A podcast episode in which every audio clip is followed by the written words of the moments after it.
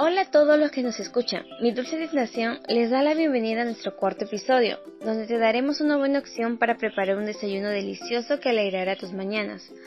Hoy prepararemos unos exquisitos panqueques que estamos seguros que te fascinará, así que empecemos. Para la elaboración de este postre necesitaremos los siguientes ingredientes. Un huevo, una taza de harina, 180 mililitros de leche y un chorrito de aceite.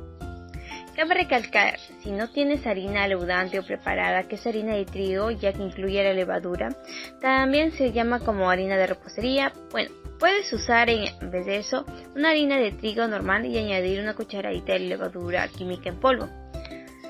Ahora sí, a la preparación. Coloca la harina en un bol y añade el huevo y la leche. Mezcla bien hasta que se integren estos ingredientes y no queden casi grumos. Para terminar de preparar la masa de los panqueques, agrega un chorrito de aceite y mezcla bien. Verás que el aceite hace que se termine de disolver los grumos de harina y quede una masa lisa y homogénea.